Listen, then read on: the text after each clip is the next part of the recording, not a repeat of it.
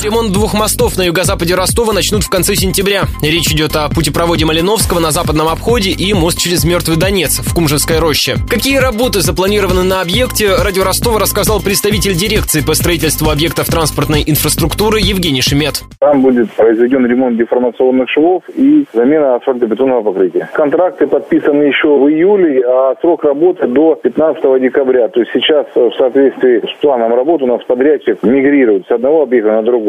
Работы по ремонту вот этого путепровода и моста в Торе улицы Назада через Мертвый Донец планируется начать ориентировочно после 20 сентября.